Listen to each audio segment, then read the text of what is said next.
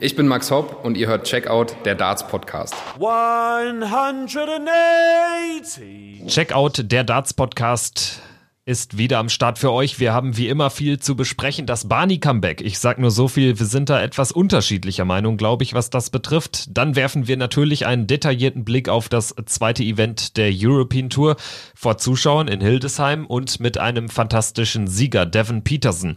Talking Point Nummer drei ist dann, würde ich sagen, die Development Tour plus äh, die anschließende, die daran anschließende World Youth Championship. Das ist so der Fahrplan für heute und die Jugend-WM ist auch der Grund, weshalb wir uns nicht wie gewohnt zu Wochenbeginn melden, sondern mit etwas Verspätung. Seht es uns nach. Wer es jetzt in der Aufzählung vermisst hat, keine Sorge, eine Vorschau auf den World Grand Prix wird es von uns nochmal gesondert geben. Erscheint sehr wahrscheinlich, sehr, sehr wahrscheinlich Montag früh. So, und jetzt ist die Stimme auch schon fast wieder weg bei all den Ankündigungen. Für die Begrüßung von Christian Rüdiger reicht's aber hoffentlich noch. Grüße.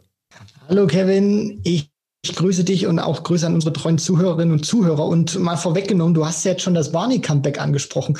Du hast mir jetzt ein bisschen Angst gemacht, weil für alle Zuhörer und Zuhörerinnen, wir haben uns tatsächlich noch nicht abgesprochen. Deswegen äh, würde mich mal interessieren, woher du denn glauben wagst äh, zu wissen, dass wir da unterschiedlicher Meinung sind. Ich habe deinen äh, Tweets entnehmen können und du warst daher sehr emsig dabei, hast äh, mit vielen auch äh, diskutiert in dieser äh, Darts-Twitter-Bubble und äh, ich entnehme dem, dass du äh, dem Ganzen ähm, sehr wohlwollend gegenüberstehst. Ich ähm, bin da dezidiert anderer Meinung. Also ich ähm, habe da dann doch ein paar Bedenken entwickelt jetzt, äh, nachdem ich ein paar Nächte drüber schlafen könnte. Die Ankündigung von Barney ist ja schon äh, fast eine Woche her. Also insofern ähm, glaube ich, dass wir da vielleicht bisschen unterschiedlicher Meinung sind. Ich muss aber auch sagen, ich bin jetzt keiner von der Sorte, die, sa die sagen, äh, Barney, äh, lass uns in Frieden und äh, komm bloß nicht mehr zurück. Also ähm, ich kann das gleich nochmal näher analysieren, würde erstmal dich fragen, was war denn so, ohne dass du jetzt die große Analyse startest, was war denn so dein erster Gedanke, als die Meldung kam? Barney äh, nimmt an der Q-School 2021 teil. Also, als ich das zunächst erstmal gehört habe, dachte ich, das wäre ein Scherz gewesen. Ähm, aber als ich dann natürlich auch, oder als dann sich die verschiedenen Medien natürlich auch gemeldet haben, Barney das selbst angekündigt hat, die PDC, dann wurde mir natürlich auch klar, okay, das ist jetzt kein Aprilscherz im September gewesen, sondern der meint das tatsächlich ernst. Und da habe ich natürlich auch schon dann nachgedacht. Und ich bin ja nie ein Raymond van Barneveld-Fan gewesen. Also ich zähle mich nicht zur Barney Army. Ähm, ich saß auch nie vorm Fernseher und habe Raymond van Barneveld supportet. Aber er ist einfach eine Legende des Sports und ich finde ganz einfach auch, wenn er Bock hat, wieder zurückzukommen, dann kann er das einfach machen. Und ähm, ja, deswegen, ähm, ohne jetzt weiter in die Analyse zu gehen, hat es mich auf jeden Fall gefreut, äh, dass er zumindest wieder sagt, er hat Bock und will nochmal angreifen, weil ganz ehrlich, so ein Name, der erzeugt natürlich auch erstmal sehr viel Publicity, aber es ist natürlich auch cool, wenn er sich tatsächlich die, äh, äh, die, die äh, Tourkarte wiederholt, ihn dann auf großen Bühnen vielleicht mal wieder zu sehen. Das, das ist schon cool, finde ich ja, dem stimme ich äh, zu. Ich würde auch ganz gerne da anknüpfen bei äh, dem, dem Punkt, äh, Barney ist immer noch eine große Marke und das zieht natürlich auch. Äh, so ein Barney, ähm, der wird immer noch Leute anziehen. Das ist definitiv so. Von daher kann man sagen, ist für die PDC ist das eine mega Meldung wie auch immer das jetzt ausgehen mag, ob das jetzt ein längeres Comeback oder ein kurzes äh, Stell dich ein wird, ähm, für die PDC ist das erstmal eine große Nummer. Medienwirksam äh, wurde das natürlich auch dementsprechend ausgeschlachtet, auch von Plattformen, die sonst sehr wenig über Darts äh, berichten. Also insofern äh, würde ich auch sagen, das ist erstmal eine, eine coole Nummer. Ähm, den Punkt mit der Q-School, da wären wir dann schon beim sportlichen Aspekt und da habe ich halt wirklich meine Zweifel, ähm, ob er sich äh, so, so einen Riesengefallen tut, weil ähm, was passiert, wenn er die Q-School nicht schafft und nicht übersteht? Und wir wissen alle, dass das ähm, ja schon eine Art Lotterie ist und dass sich dort auch nicht immer die Besten durchsetzen. Dann frage ich mich halt, war es das dann schon oder geht er dann jetzt irgendwie den Weg über die Challenge Tour, also jetzt mal ganz bekloppt gedacht und spielt irgendwie so ein paar European Associate Member Qualifiers mit, um sich für European Tour Events zu qualifizieren? Also ich bin halt gespannt.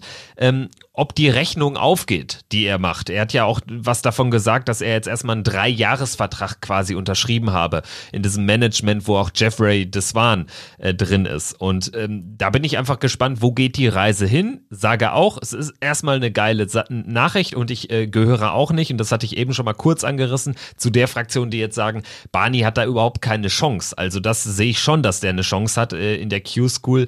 Ähm, kurioserweise äußern sich viele auch so, die dann ähm, sich gleichzeitig aber auch dann irgendwie über, über Spieler echauffiert, was heißt echauffieren, aber wundern, die es in der Q-School gepackt haben, dann aber auf dem Circuit irgendwie dann doch äh, ein, zwei, drei Nummern zu klein sind. Und da haben wir jedes Jahr welche dabei. Also äh, die Qualität hat Barney allemal, das zu schaffen. Allerdings ist und bleibt es ein Stück weit eine Lotterie und da frage ich mich halt, was passiert, wenn dieser Plan A, die Tourkarte sich zu holen, nicht aufgeht? Also, das sind jetzt natürlich auch ein paar Punkte, die du da angerissen hast, Kevin. Ich versuche das jetzt natürlich mal in den Sachen, die ich gerne ausdrücken möchte, geordnet hinzubekommen. Ähm, Thema Q-School, du hast das angesprochen. Ich glaube nicht oder ich hoffe zumindest für Raymond van Barneveld, dass er diese Q-School nicht unterschätzt, weil ähm, er wird da natürlich als der Name hinfahren. So, und dann ist es natürlich auch so, das kennen wir ja auch im Fußball, in der, in der, in der Bundesliga zum Beispiel. Wenn jeder gegen Bayern München spielt, da spielst du automatisch als Mannschaft, als gegnerische Mannschaft nochmal 10, 15 Prozent besser, weil du einfach dieses Nonplusultra schlagen willst. Und Barney wird einfach vom Namen her das Nonplusultra sein. Ich meine, ein fünfmaliger Weltmeister, der die Q-School spielt, das hast du auch nicht jedes Jahr. So, dann möchte den natürlich auch jeder schlagen. Jeder von den Young Guns ist heiß drauf. Dann spielst du auch nicht vor Millionenpublikum. Das heißt natürlich auch behind closed doors. Du spielst vielleicht auch mit weniger Druck. Dann stelle ich mir natürlich auch die Frage, was ist denn oder wie wird Barney vorbereitet sein? Wird er wirklich ähm, dieses Training was er jetzt auch im Interview angekündigt hat, auch so durchziehen. Er hat ja angekündigt unter Bende Koch, wo er ja diesen Dreijahresvertrag jetzt unterschrieben hat, ähm, dass er jetzt auch wieder ins Fitnessstudio gehen will, dass er mental vor allem auch mit, mit ähm, mit seinem Kopf natürlich auch, was ja ein großes Problem für ihn ist, ähm, arbeiten möchte und ähm, jeden Tag Meditation ins Fitnessstudio gehen. Er kann es kaum erwarten, die Darts wieder ähm, ja aufzusammeln und ans Board ähm, zu bringen, hat er gesagt, Barney. Wenn er in Topform ist, dann ist er für mich auch ein heißer Anwärter, weil er wird alle Tage spielen und dann denke ich auch mal schon, dass er zumindest diese diese Punktzahl erreichen wird, um sich eine Tourkarte zu erspielen. Aber wir wissen alle, seit Glenn Durant, wie schwierig das ist ist, weil äh, wir dürfen auch nicht vergessen, Barney ist jetzt auch ein bisschen raus gewesen, hat in den vergangenen Jahren immer wieder auf die Bretter bekommen und war mental nicht der stabilste. Jetzt hat er gesagt, nach acht Monaten sind diese Dämonen, die er im Kopf hatte, die sind weg. Er ist ein neuer Raymond van Barneveld, aber ich weiß noch nicht so richtig, wie ich das einordnen soll, ob ich das glauben soll, weil er hatte das ja auch in seiner Abschiedssaison angekündigt, den wahren Barney zu zeigen und dann war es immer wieder Kopfschütteln. Dann hat er sich am Mikrofon im Interview immer wieder zerfleischt. Und ich bin wirklich gespannt, ob Ben de Kock ihn jetzt bis Januar so hinkriegt, weil er hat auch angekündigt, wenn Barney sich weiterhin so verhalten sollte, wie er das in Interviews gemacht hat, unter anderem bei der WM nach seinem Aus gegen äh, Darren Young, wo er gesagt hat, er wird sich das niemals bis an sein Lebensende verzeihen. Wenn er solche Interviews gibt, hat Ben de Kock gesagt, dann ist diese dreijährige Partnerschaft sofort vorbei. Und deswegen bin ich mal gespannt, äh, wie de Kock und Barnefeld, die dritte, ist ja jetzt das dritte Mal, Mal in diesem Managementprogramm da aufgeht und ob er ihn wirklich unter Kontrolle hat. Ja, was hoffen lässt, ist, dass ähm, er von sich aus ja auch ein paar Sachen gesagt hat, die man zuletzt wirklich nie von ihm gehört hat. Er hat klar immer gesagt, er wird noch mal den wahren äh, Barney raushängen lassen, wird noch ein geiles Jahr spielen. Allerdings, das wirkte immer so ein bisschen wie, ähm, ja, er muss das jetzt sagen, weil was anderes wäre total fatal. Aber er macht das, er sagt das nicht aus voller Überzeugung. Und das äh, war jetzt schon ein bisschen anders in diesem 5-6 Minuten Interview mit der PDC, was ich auch noch gesehen habe, ähm, wo man echt sagen muss, so ein Barney habe ich schon lange nicht mehr erlebt. Das war ein aufgeräumter Barney. Und ähm, ich würde es ihm sehr, sehr gönnen. Ich habe ein bisschen Bedenken, weil ich echt nicht weiß, was soll denn passieren, wenn er die Q-School nicht schafft. Und das ist eine denkbare Option. Also er wird da nicht durchmarschieren, erst recht, wenn wir sehen, und das ist ein ganz wichtiger Punkt, Glenn Durant im äh, vorletzten Q-School, ja, wie knapp das war und wie äh, nah er ähm, ja am Verpassen der PDC Tourcard war. Also insofern, das wird eine schwierige Nummer. Glaube aber auch, was man ihm zugestehen muss, und da stimme ich mit einigen äh, Kommentatoren, Kommentaren bei äh, Twitter, in anderen sozialen Medien nicht überein, die ähm, wirklich äh, ja Barney so ein bisschen diskreditieren für diese Entscheidung und sagen, wie kannst du nur im Subtext? Ähm, weil ganz ehrlich, wenn das jetzt das ist, was er braucht, einfach wieder Darts spielen, ja, dann soll er es halt machen. Und wenn er dann die Tour äh, Tourkarte nicht holt ähm, und dann vielleicht auch direkt wieder aufhört, ja, dann ist es halt so. Den Weltmeistertitel der PDC oder die fünf WM-Titel insgesamt kann ihm keiner nehmen. Und ähm, was würde man denn sagen, wenn jetzt jemand, der jetzt zwar gesagt hat, ich werde jetzt nie wieder diesen Sport machen, zwei Jahre später merkt, ach, oder ein Jahr später merkt, meine ganzen Lebensumstände haben sich so verändert, dass ich jetzt doch wieder sage, jetzt äh, kann ich das zulassen, jetzt tut mir das gut. Und wenn ihm Darts jetzt zu diesem Zeitpunkt wieder gut tut, dann soll er es machen, weil wer könnte ihm das äh, verhehlen, dass er das tut, was ihm, was ihm gut tut, sichtbar. Ja, und das ist, ist genau dieser Punkt, Kevin, den ich halt auch immer ein bisschen schade finde, weil du hast das angesprochen mit diesen Kommentaren. Es gibt Leute oder ich habe da irgendwie wie so rausgehört, dass die praktisch über Barneys Karriere entscheiden wollen, dass die halt sagen, so, wenn du jetzt zurückkommst, dann bist du keine Legende mehr. Und das finde ich ist einfach Quatsch. Es ist sein Leben, es ist seine Entscheidung. Und wenn er halt sagt, er vermisst diesen Sport, er will wieder zurückkommen, dann soll er es machen. Und für mich macht er sich auch wirklich nichts kaputt, weil wir dürfen nicht vergessen, der hat die vergangenen zwei Jahre so dermaßen, finde ich, auch auf, auf die Bretter bekommen. Und das ist auch einfach noch ein Name, der zieht. Und wir haben das damals bei Michael Schumacher Formel 1, ziehe ich immer sehr gut den Kontrast. Haben viele Leute auch gesagt, na, ruiniert er sich vielleicht nicht was. Dann ist er drei Jahre mehr oder weniger hinterhergefahren, hat nur ein Podium geholt geholt. Und jetzt reden trotzdem immer noch alle, wo Lewis Hamilton die Rekorde einholen könnte, reden immer noch alle von Schumacher ist der Größte und die Legende. Deswegen, da stimme ich vollkommen mit dir überein. Er wird diese fünf Titel, die wird ihm niemand aberkennen. Äh, egal ob er die Q-School schafft oder nicht, er wird immer der fünfmalige Weltmeister bleiben. Premier League Champion, Grand Slam of Darts Champion. Also er macht sich da, finde ich, nichts kaputt, weil es ist auch einfach seine Entscheidung. Und ich finde, in, in Deutschland ist so ein bisschen dieses No-Go oder dieses Kriterium, auch wenn das Phil Barnes zum Beispiel auch von, von Live Darts ein bisschen anders gesehen hat als ich. Aber ich finde immer so, in der Gesellschaft herrscht immer so ein bisschen dieses Denken, ein großer Sportler muss mit einem großen Titel aufhören, weil sonst ist er kein großer Sportler. Und das finde ich einfach Quatsch. Selbst wenn du die, die Champions League gewinnst oder Weltmeister wirst im Darts und trotzdem noch Bock hast, weiter zu spielen, dann finde ich, ist das einfach vollkommen legitim, weil du sollst deinen Sport so lange ausüben können, wie, wie es dir Bock macht. Und wenn du da vielleicht nicht mehr ganz mithalten kannst auf dem Niveau, dann ist es eben so. Aber ich glaube auch einfach, dass Barney sich dadurch nichts kaputt machen wird. Und dadurch, dass er jetzt zurückgekommen ist, glaube ich auch, wird sich die PDC die Hände reiben und wir werden ihn, wenn er es wirklich diese drei Jahre mit Ben de Kock durchzieht, auch wenn er sich die Tourkarte vielleicht nicht holt jetzt im Januar, dass wir ihn trotzdem irgendwo auf großen Bühnen sehen werden, weil ich glaube auch einfach, die PDC wird ihn als, als Marketingmaschine einsetzen, sei es nun, dass er mal bei Show-Events auf der World Series spielen kann oder vielleicht auch mal im Premier League-Spieltag in Rotterdam. Ähm, hoffe ich natürlich auch, dass die äh, Corona-Situation das dann wieder alles zulässt. Also ich glaube schon, wir werden ihn mit oder ohne Tour Tourcard früher oder später wieder auf großen Bühnen sehen. Ja, also ich würde mich hinter die Aussage stellen, dass ähm, es völlig legitim ist, aus seiner Sicht das zu machen. Das habe ich jetzt eben auch erörtert. Glaube allerdings nicht, dass ähm, wir ihn ohne Tourcard großartig sehen werden. Ich kann es mir irgendwie nicht vorstellen, lasse mich da gerne eines Besseren belehren. Also das möchte ich erleben, dass Barney die, die Tourcard nicht holt. Und was macht er dann? Also geht er wirklich dann diesen, diesen harten Weg? Spielt der Challenge-Tour? Also keine Ahnung, ich kann es mir noch nicht vorstellen. Wir werden sehen. Ähm, es wird jetzt ja auch noch ein paar Monate ohne Barney gespielt. Also die Q-School soll jetzt auch noch nicht unser Kernthema sein. Das wird uns dann direkt nach Ende der Weltmeisterschaft beschäftigen. Aber natürlich wird äh, vielleicht immer mal wieder das ein oder andere Interview, sei es in Audioform, in äh, Videoform, in schriftlicher Form aufploppen in den nächsten Wochen und Monaten. Und das werden wir natürlich, äh, sofern es passt, auch immer hier im Podcast aktuell besprechen, so wie wir es jetzt gemacht haben. Christian, ich würde sagen, wir schauen jetzt mal auf das aktuelle sportliche Geschehen des vergangenen Wochenendes. German Darts Championship in Hildesheim vor wenigen Zuschauern.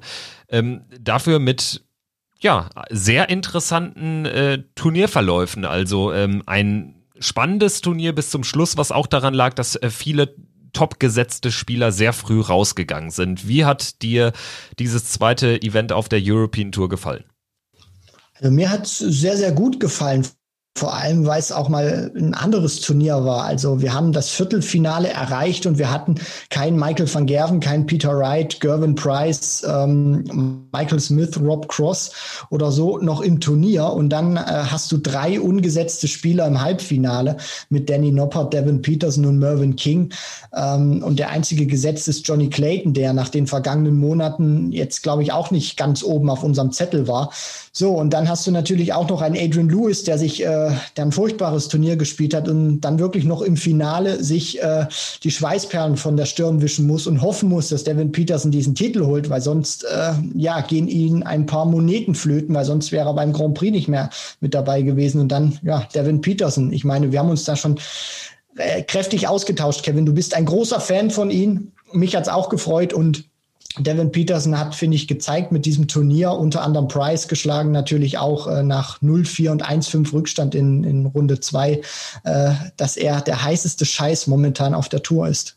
Ja, definitiv. Und ich möchte dich dann dran erinnern, dass ich nach diesem unfassbaren Comeback-Seed von äh, Peterson in der zweiten Runde gegen Price nach äh, 5-1 Rückstand, 6-5 hat er gewonnen, dass ich äh, da äh, ähm, an dem Abend dir geschrieben habe, wer weiß, vielleicht gewinnt so einer mal ein Turnier, weil also, dass er das drauf hat, hat er spätestens an dem Abend bewiesen, weil man muss sich auch mal vor Augen führen, der hat den heißesten Scheiß vor Devin Peterson äh, ähm, gegenwärtig in dem Moment aus dem Turnier genommen. Gavin Price hat ja wirklich auch äh, wenig liegen lassen, also der war ja stark an dem Abend. Und ähm, spätestens da wusste man, hier kann was gehen. Na klar, und es war natürlich auch so eine Art umgekehrte Psychologie, fand ich. Also bei bei dem, bei der Autumn Series, wo sich die beiden ja auch begegnet haben, da hatte ja Peterson Matchstarts gehabt und Price gewinnt die Partie. Jetzt war es andersrum gewesen. Price hatte ein, wenn ich mich richtig erinnere, gehabt, also nicht so viele wie, wie Peterson damals. Aber äh, was ich auch so dieses, dieses Gefühl hatte, wo ich diese Partie gesehen habe, Price sehr kontrolliert. Aber ich hatte jetzt auch nicht so den, den Eindruck, als Price dann 1-5 geführt hat, ähm, wo dann Peterson auch wirklich das, das zweite Leck geholt hat und dann sein, sein drittes Leck hatte ich immer wieder das Gefühl, der kommt tatsächlich zurück in die Partie, weil der wirklich super gespielt hat. Und das hat er ja dann auch ähm, nicht nur jetzt gemacht ähm, in, in Hildesheim, sondern auch auf der Autumn Series fand ich ihn sehr stark. Also man hat schon gemerkt, das ist einer, der hat während dieser Auszeit jetzt sehr viel an sich gearbeitet, nicht nur an seinem Wurf und auch an seinem Wurfstil, sondern auch wie er mental mit den ganzen Sachen umgeht.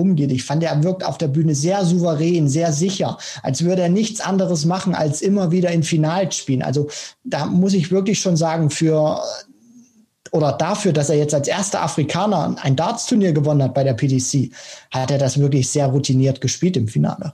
Ja, das muss man äh, definitiv konstatieren, weil ähm, da hatte man sicherlich auch noch das eine, eine oder andere Fragezeichen im Hinterkopf, weil man hatte schon häufig gesehen, dass dann äh, so Spieler an einem so langen Abend äh, vielleicht auch hinten raus ein bisschen einklappen. Das war bei Devin Peterson überhaupt nicht der Fall an diesem Sonntag. Also er beginnt den Sonntag mit einem weiteren 6-5-Erfolg gegen Rob Cross in der Nachmittagssession, schlägt dann Christoph Ratajski auch einen, ja, im Prinzip äh, jahrelangen Informspieler, also der spielt seit zwei Jahren richtig großes Tennis. Äh, dann Halbfinale gegen Danny Noppert, der ist da vielleicht ein ganz bisschen eingeklappt im Vergleich zu seinem äh, vorherigen Turnierverlauf mit unter anderem Siegen über Adrian Lewis, Max Hopp, Daryl Gurney. Ähm, das hat Peterson auch kontrolliert gespielt, 7-4 gewonnen und dann gegen Johnny Clayton 8-3 gerade beim eigenen Anwurf. Also wenn man ehrlich ist, ähm, von diesen elf Legs hätte er, also er ist jetzt ein bisschen schwachsinnig, 10 gewinnen können, aber also weil ich sagen will, er hätte auch 8-1 gewinnen können. Er hatte fast immer mindestens ein Dart auf Doppel und das war im gesamten Turnierverlauf so und ähm, das ist schon eine Qualität, die im Moment, und deshalb sagst du zu Recht, der heißeste Scheiß der PDC eigentlich äh, äh, ja nur ganz wenige Spieler bieten. Devin Peterson ist auf jeden Fall einer von ihnen. Definitiv, Kevin. Und das hat sich ja auch äh, angekündigt in den vergangenen Wochen. Da haben wir immer wieder über ihn gesprochen, gerade jetzt auch bei der Autumn Series. Wen können wir da als Außenseiter-Tipp, äh, sage ich mal, uns äh, noch vormerken? Und Ja, ich, ich möchte jetzt auch nicht mehr so groß weiter was, was sagen. Er hat sich ja dann auch bedankt bei, bei Colin Lloyd unter anderem und Wayne Mardell, den er ja auch diesen Titelgewinn gewidmet hat, weil er mit Wayne Mardell unter anderem an seinem Wurfstil gearbeitet hat, an Colin Lloyd natürlich, mit Colin Lloyd dann natürlich auch an, an diesem mentalen Aspekt. Und da finde ich, sieht man auch mal, was äh, diese Seite des Darts auch ausmacht, dass es eben nicht nur äh, an die Stu nicht nur für die Stunden am Bord ankommt, sondern dann eben auch, was machst du du, wir haben darüber auch mit Dimitri Vandenberg oder auch darüber bei Dimitri Vandenberg gesprochen, dass dieser mentale Aspekt ganz, ganz wichtig ist. Und Devin Peterson zeigt das, weil ich finde, er hat einen sehr schönen Wurfstil, der sehr konstant ist. Er zieht diesen Arm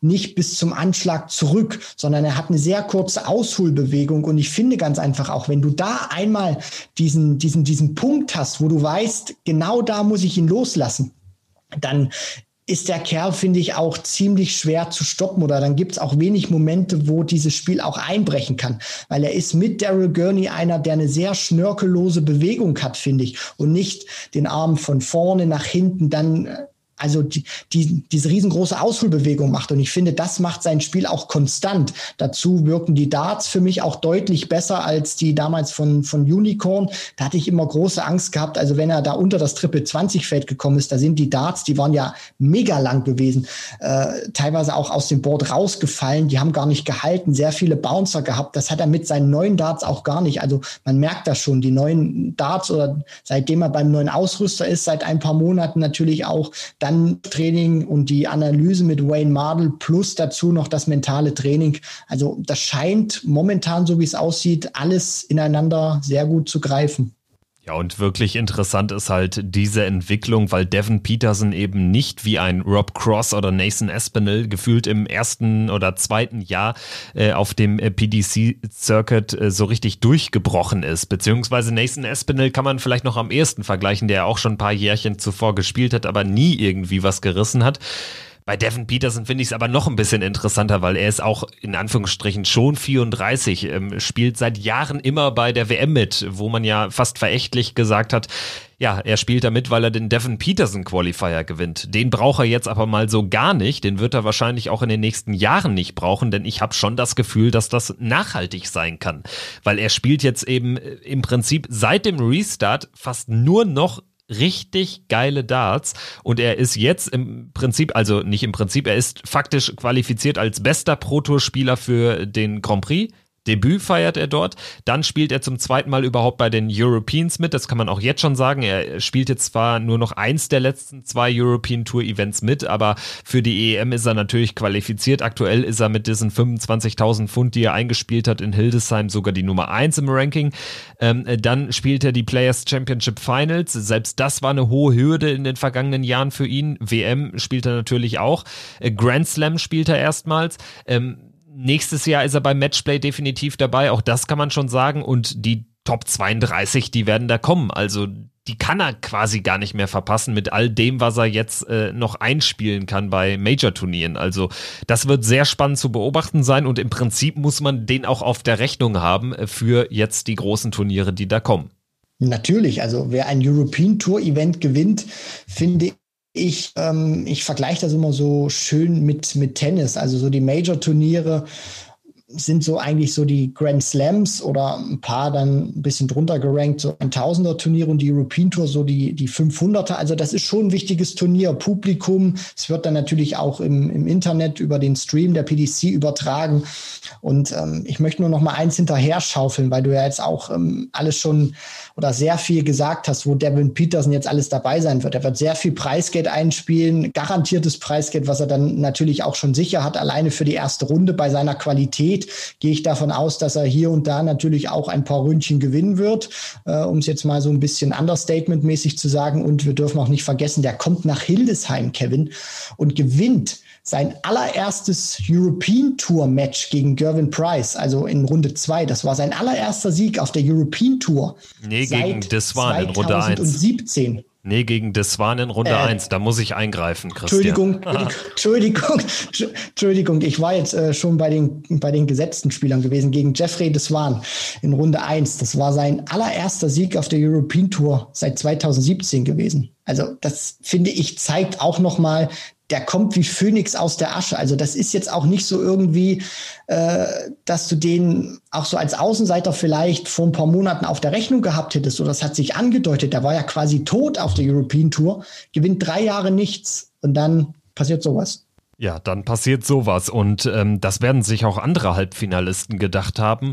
Äh, Johnny Clayton, du hast es äh, schon angesprochen, war eigentlich eher so, ein, so eine Marke Sorgenkind zuletzt. Und ähm, wenn man bedenkt, was er für einen Druck hatte in seinem ersten Turniermatch, er ist als gesetzter Spieler reingegangen, ging es gegen Chris Doby, das musste er gewinnen, um sich für den Grand Prix überhaupt zu qualifizieren ja, gewinnt das Ding 6-4 mit einem starken Auftritt und dann hatte man das Gefühl, oder anscheinend war es so, ähm, dass das alles gelöst hat, jegliche Knoten. Ähm, das wäre so meine Analyse, wenn ich mir gerade so ein Match von Clayton gegen Wright, gegen den starken Peter Wright anschaue oder auch gegen einen starken Dave Chisnell Da kann ich im Prinzip nichts weiter sagen. Also das war dieser Brustlöser. Er hat das ja auch gesagt. Das Ziel war es, nach Hildesheim anzureisen und sich für den Grand Slam zu qualifizieren. Das hat er dann gemacht. Und seitdem ging es dann oder hatte man das Gefühl, dass er wirklich sehr befreit ausspielt, hat ja dann auch unter anderem Peter Wright geschlagen.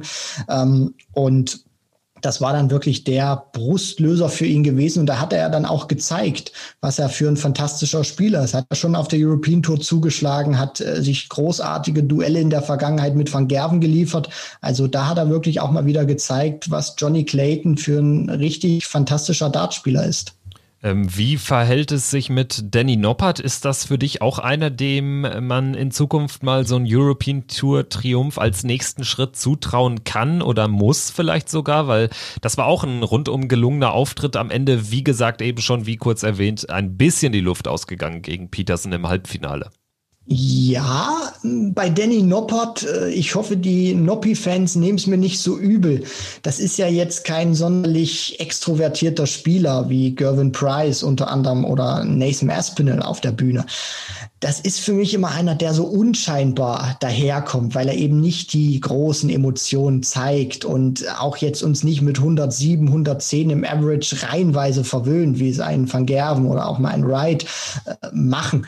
Aber ich finde das vollkommen richtig, was du gesagt hast. Man muss ihm so ein Ergebnis oder man muss ihm und kann ihm so einen Turniersieg auf die European Tour zutrauen, weil wir dürfen nicht vergessen, das ist einer, der sich regelmäßig für die großen Turniere qualifiziert, der es immer wieder schafft, auf der Pro Tour, jetzt auch auf der European Tour immer wieder ähm, dann auch mal in vorderste Regionen vorzustoßen. Und ich glaube ganz einfach auch, wenn er weiter so sukzessive spielt, das ist jetzt keiner, der für mich diesen Circuit irgendwann dominieren kann oder ein zukünftiger Top 10 Spieler ist, glaube ich jetzt einfach persönlich nicht. Aber das ist einfach einer, der kann an einem Turniertag oder an, an so einem Wochenende kann der so ein Ding auch mal ziehen, weil das einer ist, der konstant arbeitet und sich, glaube ich, auch irgendwann so ein Ding auch mal holen wird, wenn er so weitermacht. Eine große Überraschung war sicherlich auch der Halbfinaleinzug von Mervyn King. Da müssen wir natürlich, ja, vielleicht eher weniger über das klare 3 zu 7 gegen Johnny Clayton. Das war auch so ein typisches Mervyn King-Spiel. Da hatte man schon äh, sichtlich äh, gemerkt, dass irgendwie von Anfang an nichts ging und die Luft vollkommen raus war. Und bei Mervyn King äh, hat das ja auch noch eine andere Komponente mit seinen stetigen Rückenschmerzen etc. pp. Ich denke, der war aber auch insofern schon zufrieden, weil er einfach ähm, ein klasse Turnier gespielt hat. Er ist ein souveräner Sieg, nie gefährdet gegen Sieg Siebmann, dann gegen Vatimena auch klar besser gewesen, gegen Michael van Gerven auch klar besser gewesen und gegen James Wade auch. Und das sind alles äh, Spiele gewesen, Vatimena, van Gerven, Wade, ja, wo man äh, nicht unbedingt damit rechnen musste, dass King das äh, vor allen Dingen so deutlich zieht. Ähm, lass uns vielleicht äh, insbesondere über das äh, Spiel gegen Michael van Gerven sprechen. Ähm, da saßest du doch bestimmt auch mit offenem Mund vorm Stream, so wie ich, oder? Natürlich, und das ist ja auch immer so ein Duell King gegen Van Gerven. Da freue ich mich ehrlich gesagt immer richtig drauf, weil die beiden da gab es ja auch in der Vergangenheit immer mal wieder Reibereien. Van Gerven hat ja King unter anderem ja auch mal äh, kritisiert für seine Spielweise und dass er auch mal Matches viel zu sehr abschenkt, gerade auch, wo die beiden auf der Pro Tour aufeinander getroffen haben.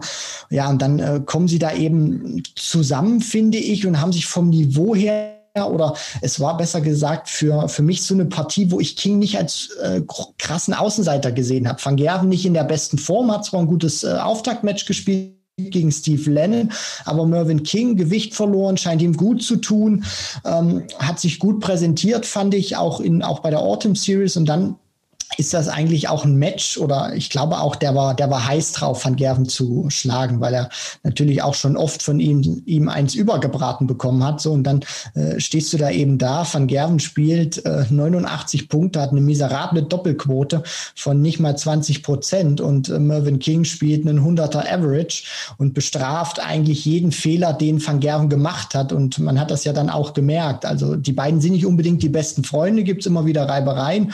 Und mich hat's auch einfach mal wieder gefreut, dass Mervyn King äh, so eine tolle Partie spielen konnte, auch wenn Van Gerven nicht auf seinem besten Niveau war in dem Match, aber mich hat es einfach gefreut, äh, weil er damit natürlich auch Van Gerven zeigt wieder, dass er mit seinen Worten vielleicht nicht immer unbedingt recht hat, auch wenn es äh, manchmal stimmt und auch zu dem Thema Rückenschmerzen.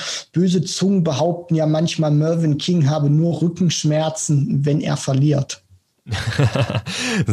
Guter Punkt. Auf jeden Fall ähm, dürfte er dann nicht allzu viele Rückenschmerzen gehabt haben, weil äh, ja die Niederlage erst sehr, sehr spät kam im Turnier. Ähm, vielleicht daran anschließend nochmal der, der Blick en Detail auf Michael van Gerven, weil wir müssen da schon nochmal drüber reden. Ich sag's gefühlt jetzt in jeder Folge, aber das gibt es doch gar nicht mehr. Wie der die Dinger verliert, das ist ja nicht äh, so, also gefühlt in den letzten Jahren auf der European Tour gerade.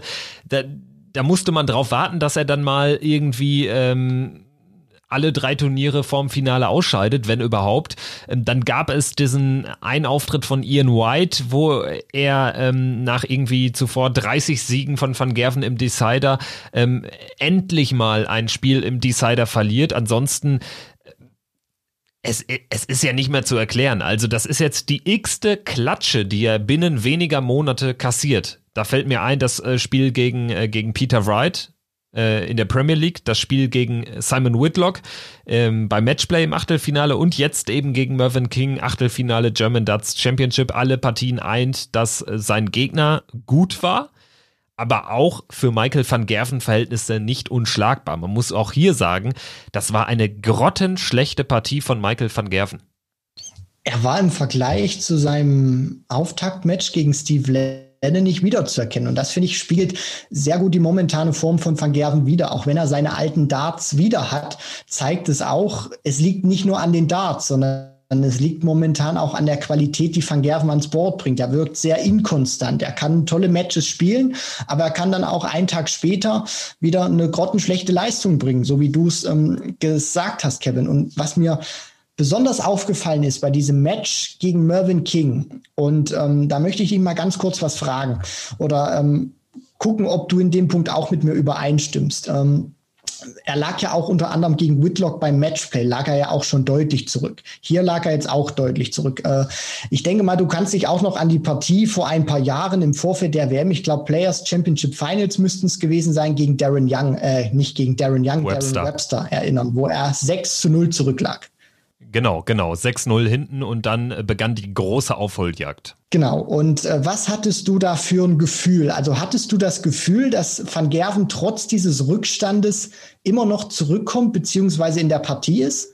Nee, ganz ehrlich gesagt, nein. Und das war ähm, gegen Simon Whitlock noch so ein bisschen der Fall, weil man irgendwie auch ja fast nostalgisch an eben solche Partien wie gegen Webster oder auch andere Partien zurückdenkt, immer in solchen Momenten. Man muss nämlich konstatieren, es ist jetzt äh, schon häufig der Fall gewesen, dass äh, Van Gerven dann gerade so in frühen Runden auch von Major-Turnieren erstmal vielleicht einen schlechten Start oder eine schlechte Phase erwischt, aber meistens zieht er es dann ja noch. Und ähm, nach diesem Spiel gegen Whitlock, als er dann gegen Wright auch so unter die Räder kam, wo ich auch zu keinem Zeitpunkt äh, im Match das Gefühl hatte, hier kann sich noch was drehen, das habe ich jetzt auch nicht mehr. Das war zum Beispiel bei, den, bei diesem ein Players Championship Turnier, als er gegen Devin Peterson 6-0 rausgegangen ist in Niedernhausen, war das auch so. Als es 4-0 stand für Peterson, habe ich gesagt, zwei Legs, holt Peterson irgendwie schon noch bei, bei eigenem Anwurf. Das wird ihm gelingen. Und das war jetzt bei Mervyn King 4-0 Führung genauso. Dann kassiert er vielleicht mal sogar einen Break.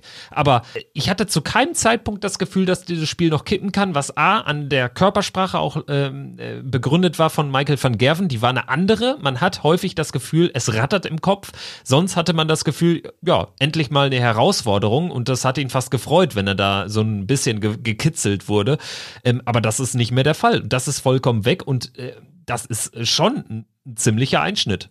Genau. Und genau darauf wollte ich eben aus, als ich dir diese Frage gestellt habe gegen Darren Webster. Du hast sie zwar mit Nein beantwortet, aber du hast das auch schon in der, in der ähm, Vergangenheit dann richtig angesprochen. Ich hatte persönlich auch immer wieder, als Van Gerven in diesen letzten sechs, sieben Jahren diese Welle geschoben hat und alles dominiert hat, immer wieder das Gefühl, auch wenn er zurücklag, der Kerl kann jetzt oder in jedem Moment mit der nächsten Aufnahme den Turbo zünden und diese Partie noch drehen. Und als ich diese Partie gegen Mervyn King gesehen habe, genauso wie du, Kevin, da saß ich das allererste Mal, seitdem Van Gerven diese Dominanz hat, vor dem Bildschirm und habe gedacht, ich glaube einfach nicht mehr dran, dass der Kerl nach diesem Rückstand das jetzt noch drehen kann. Das war das allererste Mal in diesen sechs, sieben Jahren, seitdem der so dominiert. Und ich finde, wenn, wenn man das dann auch selber im, im Gefühl hat, egal ob man jetzt ein Jahr Darts guckt oder 20, 30 Jahre, das ist vollkommen egal. Aber es fällt halt einfach auf. Van Gerven wirkt menschlich,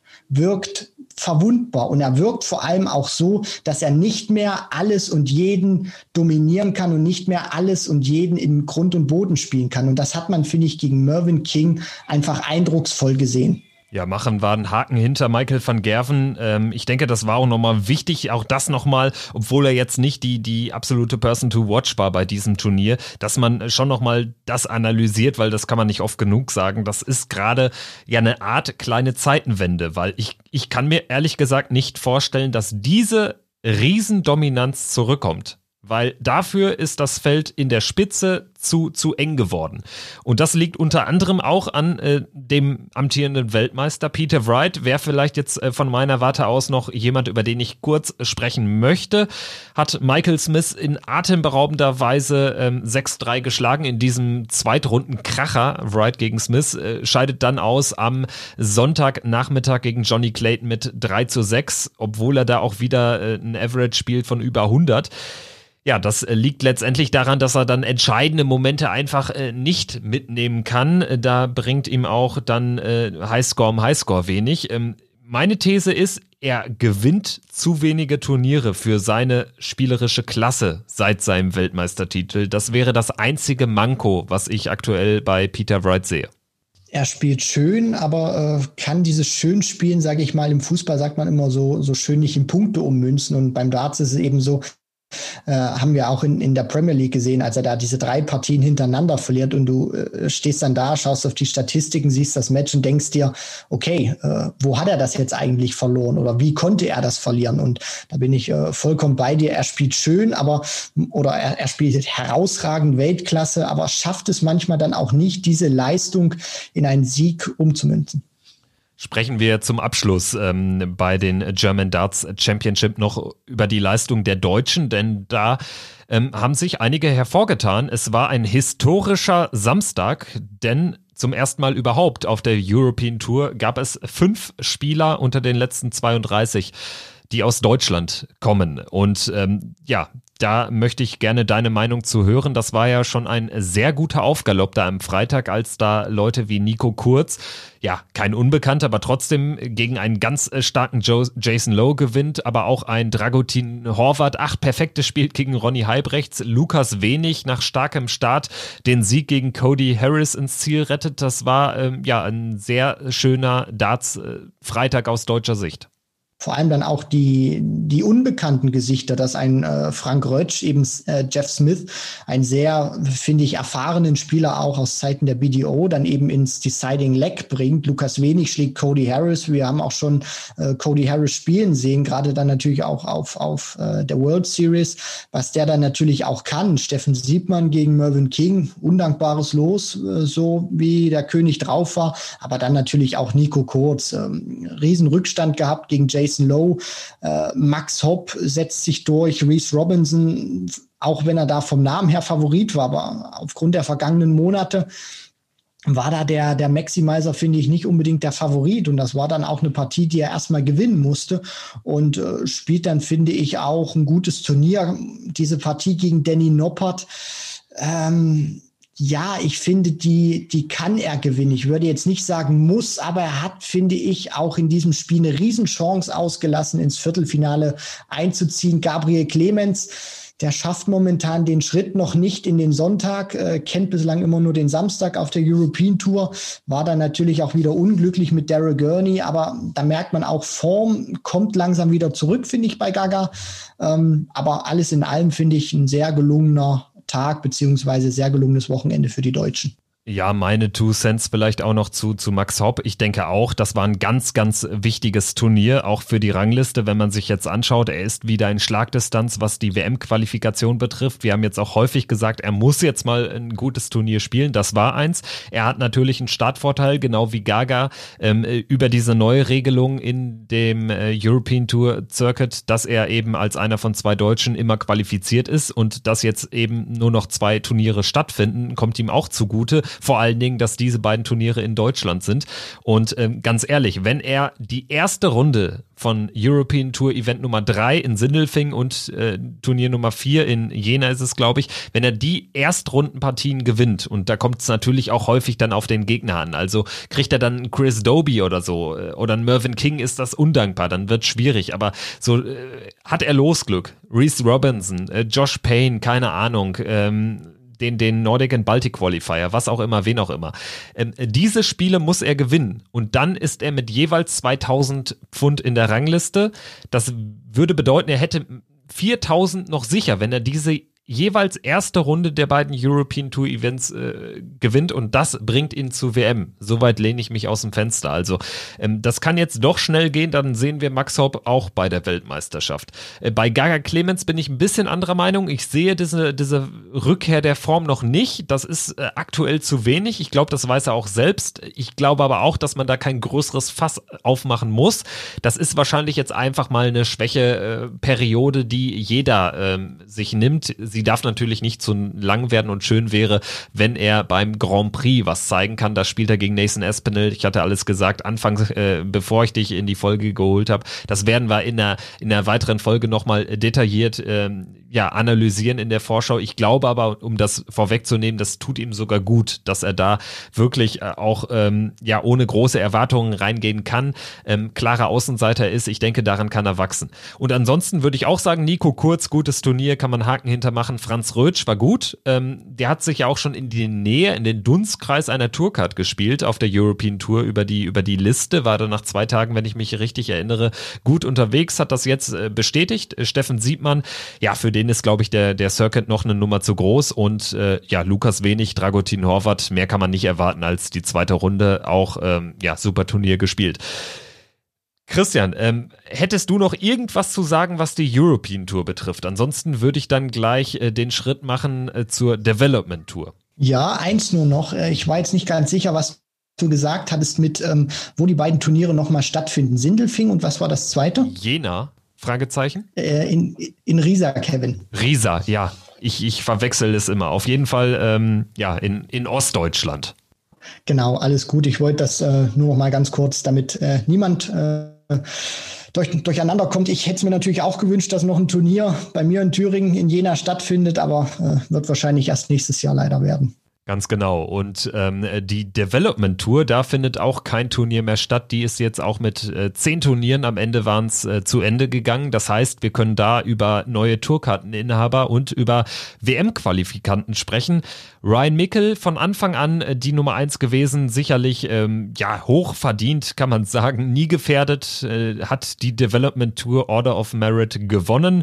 Und äh, da er ja eh schon eine Tourcard hat für das nächste Jahr, gingen die weiteren Tourkarten an Keen Barry, der ist Zweiter geworden, und der dritte Barry van Peer, der ähm, ja sicherlich auch nicht ganz unbekannt ist bei dem einen oder anderen, äh, bekannt durch diesen ja Datitis-Moment, damals beim Grand Slam war es, wenn ich mich richtig erinnere.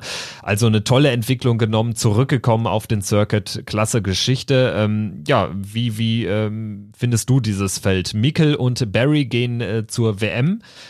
Barry und Van Peer ähm, kriegen die Tourkarte für nächstes Jahr oder für die nächsten beiden Jahre. Ja, also ähm, Barry äh, Van Peer, für den freut es mich natürlich ungemein, weil äh, das waren damals beim Grand Slam of Darts 2017, finde ich, tragische Szenen, als er da weinend auf der Bühne steht und du ihm einfach anmerkst, er will einfach nur die Darts ins Board werfen und er, er kann es einfach nicht, weil der Kopf nicht mitspielt, weil da irgendwie eine Blockade drin ist. Und äh, jetzt hat er sich wieder zurückgekämpft, hat dann natürlich, sage ich mal, auch in der Hinsicht ein bisschen das Glück, dass Ryan Meikle als Sieger dieser Development, äh, dieser Development Tour Out of Merit, äh, sage ich mal, da schon safe war, äh, safe war, beziehungsweise Tourcard sicher hat, äh, dass er dann praktisch noch nachrückt, weil sonst bekommen ja nur die ersten beiden eine Tourcard. Ähm, Keen Barry, den habe ich auch schon ähm, auf der äh, Challenge Tour, äh, beziehungsweise auf der Development Tour, so rum ist es richtig, äh, spielen sehen, finde ich, ist ein Spieler, der einen äh, sehr schnellen Wurfrhythmus hat, der sehr selbstbewusst ist, auch auf, äh, auch wenn er erst äh, sehr jung ist, aber dann bei der, bei der Weltmeisterschaft war, er, war er ja auch dabei. Ähm, ist da vom Ergebnis her klar untergegangen, aber ist für mich auch ein Spieler der Zukunft, wenn er da auch wirklich so akribisch äh, weitermacht, wie er das in, in der Vergangenheit gezeigt hat. Deswegen glaube ich auch schon, dass einem Keen Barry so eine Tourcard äh, sehr, sehr gut tut, weil er dann eben, sage ich mal, sich nicht nur mit den, mit den äh, Juniorenspielern beziehungsweise den Spielern bis zu einer bestimmten Altersklasse messen kann, sondern dann auch eben gegen diese äh, großen Spieler wie Van Gerven, Wright Woche für Woche dann spielen kann. Und Barry van Peer hoffe ich natürlich, dass er nach Titis wieder zur Altersstärke zurückfindet. Ja, dem ist äh, nichts hinzuzufügen. Keen Barry sicherlich ein Spieler, über den wir ähm, wirklich vielleicht auch nochmal was, was äh, richtig große Erfolge betrifft, reden müssen in den nächsten Jahren, kann ich mir gut vorstellen, dass das einer ist, der äh, über kurz oder lang auch richtig durch die Decke gehen kann. Ähm, wird sicherlich eine coole Erfahrung sein, jetzt in so jungen Jahren dann schon die Turka zu haben und da die großen Gegner vor das Oki zu bekommen. Ähm, äh, anschließend an diese Development Tour, an dieses lange Wochenende mit sechs Turnieren an drei Tagen, äh, setzte die Jugend-WM an und ja, da konnten sich die genannten Spieler nicht durchsetzen. Keen Barry ist in der Runde der letzten 16 an Martin Schindler, ganz interessant, in einem sehr hochklassigen Match äh, knapp gescheitert mit 6-5 und äh, Ryan Meikle ist gegen Jeffrey Deswan in einem ja bombastischen Viertelfinale ebenfalls mit 6-5 ausgeschieden. Wiederum Jeffrey Deswan verliert dann aber völlig überraschend im Halbfinale gegen Joe Davis, ein relativ unbekannter Engländer, der in der Development Tour Rangliste äh, nur auf Rang 12 war, also den hatte man jetzt nicht als Top-Favoriten auf der Rechnung. Ja, und Joe Davis bestreitet dann im Rahmen der Players Championship Finals, das ist ja traditionell so, dass das Finale dann nochmal extern gesondert auf einer großen Bühne vor Zuschauern eigentlich vielleicht jetzt ähm, nur vor TV-Bildern äh, stattfinden wird. Er bestreitet dieses Endspiel gegen Bradley Brooks, ein Mann, den wir jetzt auch schon seit Jahren von der Tour kennen. Ja, ähm, deine Gedanken zu dieser Paarung Davis gegen Brooks. Ich denke, damit hätte man einiges an Geld gewinnen können, wenn man darauf gewettet hätte. Ja, also derjenige, der es äh, gemacht hat, der wird sich äh, sicherlich freuen, beziehungsweise wenn es überhaupt einer gemacht hat. Und äh, fand ich auch äh, sehr interessant gewesen. Also die beiden, die sich da durchgesetzt haben, Bradley Brooks, Joe Davis, äh, Joe Joe Davis nimmt da Jeffrey de Swan raus und das nimmt ja dann auch ein tragisches Ende für The Black Cobra, weil der hat ja jetzt die Altersgrenze dann erreicht. Also der wird diese Qualifikation nicht mehr mitspielen können. Das heißt, Jeffrey de Swan wird, äh, sage ich mal, seine Karriere äh, weiterführen, ohne jemals World Youth Champion gewesen zu sein. Er darf dann eben aus Altersgründen dann nicht mehr mitspielen, ist äh, für ihn sicherlich äh, jetzt nicht äh, ein, ein Weltuntergang, aber ich glaube, der hat sich das schon ausgerechnet ausgerechnet jetzt an, an seiner letzten Qualifikation da, da doch nochmal ins Finale einzuziehen und dann noch äh, die Chance auf den Pot zu haben und Luke Humphreys zu beerben. So ist es jetzt eben Joe Davis, der auf Bradley Brooks trifft, hat sich die Tourcard Bradley Brooks ähm, im Januar geholt ähm, und äh, hat auch äh, ja sehr atemberaubende Matches gehabt, vor allem das Viertelfinale gegen Martin Schindler, wo er eben schon 5-4 zurückliegt und 167 Punkte dann auscheckt. Martin hat im Leck zuvor äh, 158 gecheckt und äh, ja, dann kommt Bradley Brooks eben mit dieser 167 zurück und muss dann auch noch Matchstarts überstehen gegen Martin Schindler. Also der hatte eigentlich alles dabei, was man dabei haben muss, um so ein Turnier zu gewinnen, Kevin, weil ich meine, ein Turnier Turnier zu gewinnen, dann ohne Matchstarts gegen sich zu haben, äh, das ist ja eigentlich kein richtiger Turniersieg. Richtig, das ist schon fast unehrenhaft, ne? Sehe ich genauso. Nein, aber äh, schön, dass du es ansprichst. Äh, Schindler gegen Brooks, das war wirklich bei, bei Dart Connect, als man das oder als ich das verfolgt habe, das war schon ein Krimi. Und ähm, äh, als er die 167, nachdem Schindler schon den, den ersten Matchstart hat liegen lassen, ähm, nachdem er die rausnimmt, war im Prinzip, also mir war klar, dass er das dann auch ziehen wird. Schindler am Ende, ich glaube, mit vier verpassten Matchstarts. Ziemlich bitter, vor allen Dingen, wenn man bedenkt, ich glaube, in der Form, die er hatte, die war nämlich gut. Auch nach dem Sieg gegen Keen Berry, das Spiel gegen Brooks war auch gut. Ähm, da hätte er auch gegen Nils Sonnefeld im Halbfinale sehr gute Chancen gehabt. Das hätte bedeutet Finaleinzug. Joe Davis ist dann auch ein machbarer Gegner, möchte ich jetzt auch mal sagen. Und für Martin Schindler wäre das aus ganz anderen Komponenten noch wichtig gewesen. Es wäre die WM die Chance zur WM-Qualifikation, denn der Sieger qualifiziert sich für die WM. Das finde ich jetzt auch bei der Paarung Brooks gegen Davis interessant, denn Brooks wird es über die Pro Tour sehr wahrscheinlich nicht mehr schaffen können. Davis hat sowieso keine Chance über die Tour, ist ja, äh, hat ja keine Tourcard. Das heißt, es gibt äh, einen straighten Shootout um das WM-Ticket. Und beide sind für den Grand Slam 2021 qualifiziert. Also das wäre schon für Schindler ein richtig fettes Ding gewesen. Zumal wir bei Martin eben wissen, aktuell hat er das WM-Ticket nicht und das wird richtig schwierig. Und er ähm, hat die Tourkarte alles andere als sicher. Also dementsprechend, er hätte so viele Fliegen mit einer Klappe schlagen können. Das ist, glaube ich, ein ganz, ganz bitteres Aus.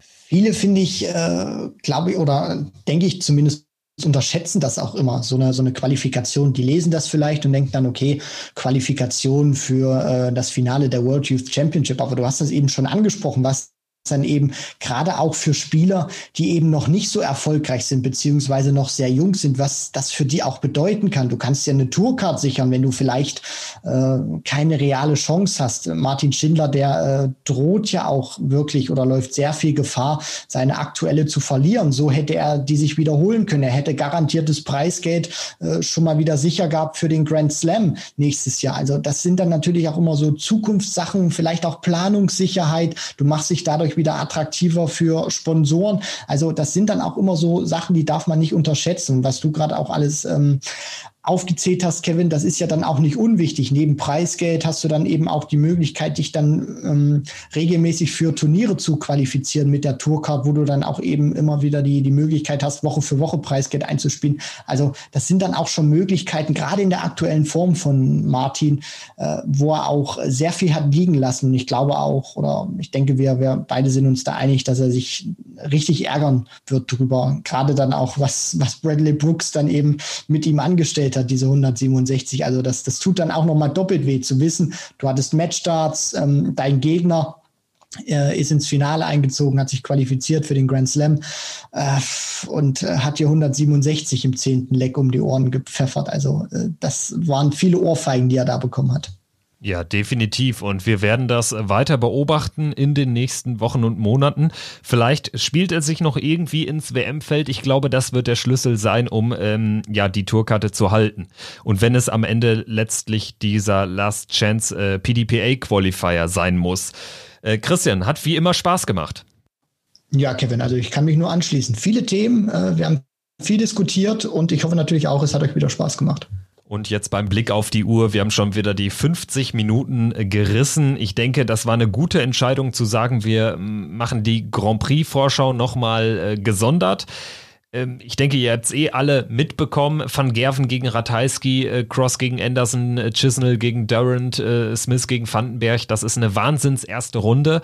Ja, wir werden das Tableau äh, in gewohnter Art und Weise dann durchgehen. Die Folge erscheint dann ich wiederhole mich sehr, sehr wahrscheinlich am Montag früh. In diesem Sinne, Christian, danke dir, danke an alle Zuhörerinnen und Zuhörer fürs, ähm, fürs Dabeisein mal wieder und ähm, ja, gerne tretet äh, mit uns in Diskussionen, schreibt uns bei Instagram, bei Twitter, Facebook. Wir versuchen euch möglichst schnell zu antworten. Bis dahin, macht's gut. Ciao.